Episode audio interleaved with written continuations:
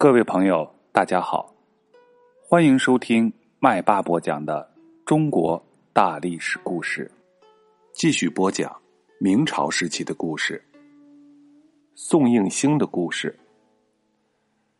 在徐霞客出生的第二年，就是万历十五年，公元一千五百八十七年，又诞生了一位出类拔萃的科学家。他就是宋应星。随着他的光辉著作《天工开物》的流传，他的名字也早已驰名世界。宋应星也叫宋长庚，是江西南昌府奉新县北乡人。据说他的祖上本来姓熊，因为元末天下大乱，逃到了奉新，隐姓埋名，便改姓为。宋，后来子孙繁衍，世代相承，成了一个大的家族。到了明朝中叶，还先后出了几个做官的，因此在当地也就算是望族了。不过宋应星这一支并不景气，他的祖父死得早，独子单传，不仅家道衰落，人丁也不兴旺。父亲宋国林是个平平庸庸的人，虽然念书，却一辈子也没出过家门。宋国林自幼体弱，三十岁了还没有儿子，偏偏家里又遭了一场大火，把一份不大的家业又折损了大半日子过得是渐渐清苦起来。宋应星的妈妈虽然说是个大家闺秀。据说也得洗衣做饭、操持家务，他省吃俭用，自己连蔬菜也是很少吃。宋应星就是诞生在这样一个家庭里。宋应星的妈妈姓魏，是宋国林的第二房妻子。在古代旧社会里，讲究的是不孝有三，无后为大。这个无后就是没有儿子。宋应星的父亲因为三十岁还没有儿子，所以才续娶了魏氏。魏氏来到宋家第二年，就生下来宋应星的哥哥宋应生，因此就受到婆婆的另眼看待。巧得很，宋国林的原配甘氏，在魏氏生了儿子之后，也生了个儿子，所以宋应星是宋国林的第三个儿子，排行。在老三，宋应星小时候是非常聪颖，记忆力是特别的强。他与胞兄宋应生以及几个叔伯兄弟同在叔父宋国作的家属里，一同念书。那时候学生学的都是经史和诗文，作业就是作诗写文章。据说宋应星七八岁做的诗文。常常会使大人都看了惊叹不已。老师十分严格，作业有时候留的也是比较多的，弄得孩子们经常要起早贪黑的读呀写呀，没有个完。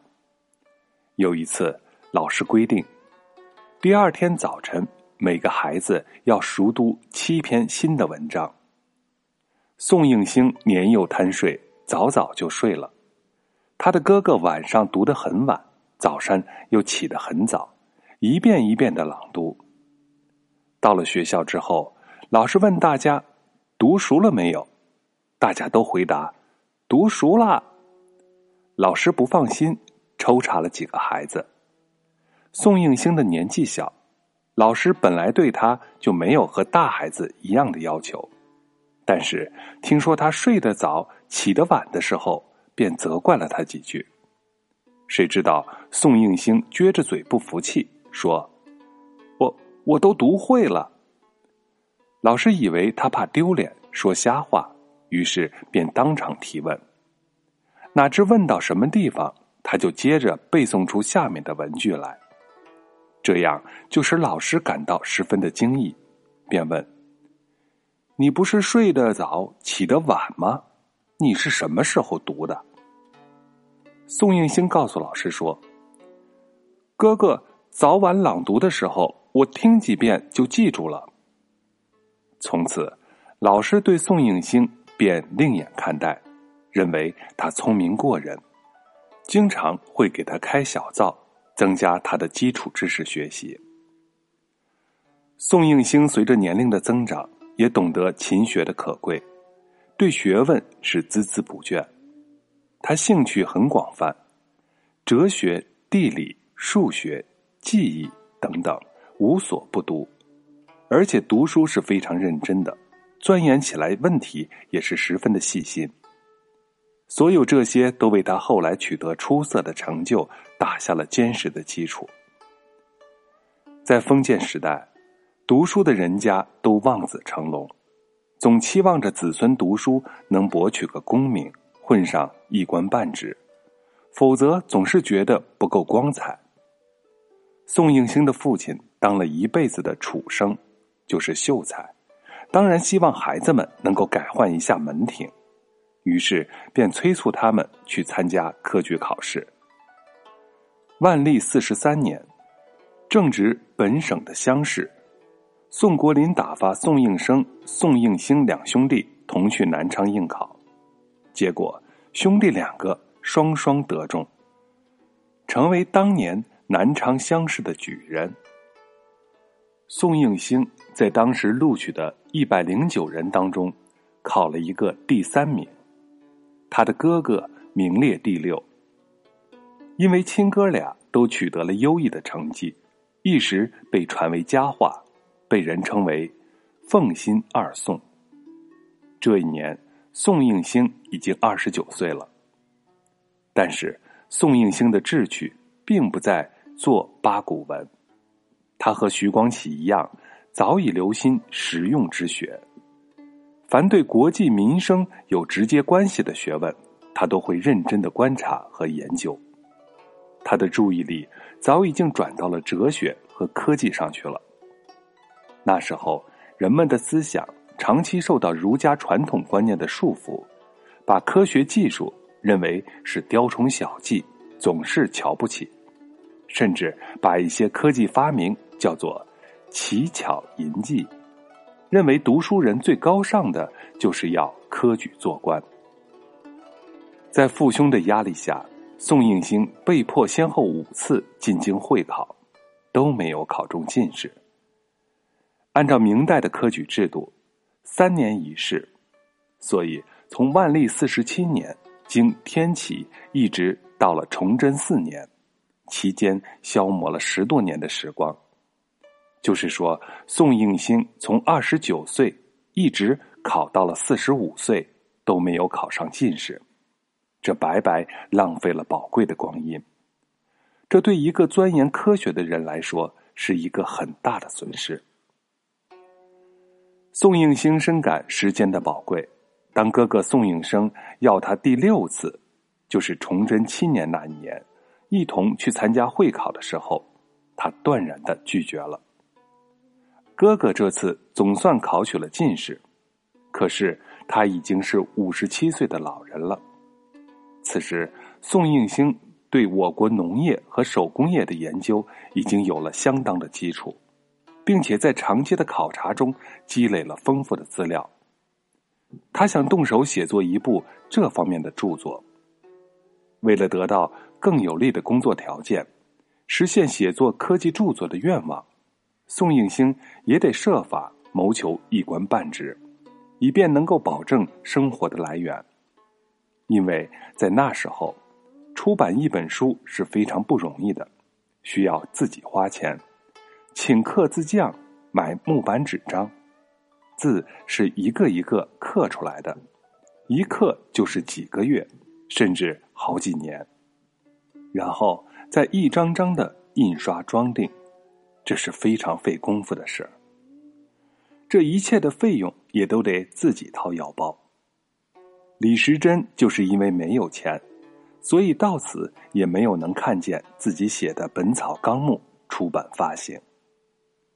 宋应星是举人，举人就有做官的资格，但是他比进士要差一等，所以宋应星起初只被录用做了分邑县的教育，就是县学的校长。虽然说官职不大，却是个研究学问的好职位。县学按规定只有二十名学生，即使再加上增广生源，充其量也不过三四十人。有三个老师，工作不算累，相反，倒有很多闲暇的时间可以利用。因此，宋应星如鱼得水。在四年的任期内，他不停的写作，取得了大量的成果，从哲学、政治、天文、音律。一直到科学技术，都有著作出版。可惜的是，有些著作已经失传了，这真的是一大损失。在宋应星的所有著作中，除了《野意》反映了他在政治上要求改革的思想之外，最有名和最有影响的就是《天工开物》这部科技巨著。经过宋应星搜集、整理和编撰的这部著作，是世界上第一部有关农业和手工业生产的百科全书。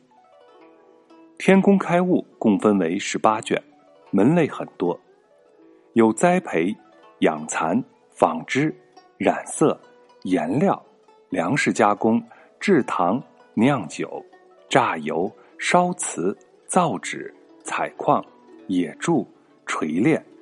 以及兵器和舟车制造等等，几乎涉及到了所有重要的农业工业部门的生产技术和生产过程。其中记述了当时我国许多比较先进的技术和工艺，比如在冶炼方面，出现了炼铁联合作业，不少的工艺至今仍在使用。又如在生产刀剪上的加钢、钻钢技术，以知纺织方面的许多技术，当时在世界上都是首屈一指的。宋应星不只是一般的技术生产过程，他在调查研究的基础上，还提出了不少科学的见解。难怪《天工开物》出版不久，便很快就流传到了日本，得到了当时日本人的重视。并且翻刻印行。宋应星因为博学多才，教导学生有方，注意培养他们获得真才实学，因而获得了不少人的敬重，也获得了上司的好评。四年任满之后，宋应星升任福建汀州府的推官，就是在今天福建省长汀县一带，推官是掌管刑律的官。由于他政治廉洁，在当地人民中很有声望。他是个研究学问的人，本来就不打算在官场厮混，因此任期未满就自己回到了老家。崇祯十五、十六年，农民起义使明王朝摇摇欲坠，朝廷又叫他去当了亳州的知州。上任没几天，他就告老还乡了。待清朝入关之后，他就不再做官。大约是在顺治末年，宋应星逝世了。他活了八十岁左右。天工开物问世到现在已经三百多年了，现代科学技术比那个时候有了飞跃的发展，而宋应星的这部不朽的著作，永远的留存在世界的知识宝库中。好了，本节的故事就分享到这里。最近，麦霸给大家分享了明代的科学家、文学家、医药学家的故事。在下一节故事，麦霸要给大家分享画家的故事。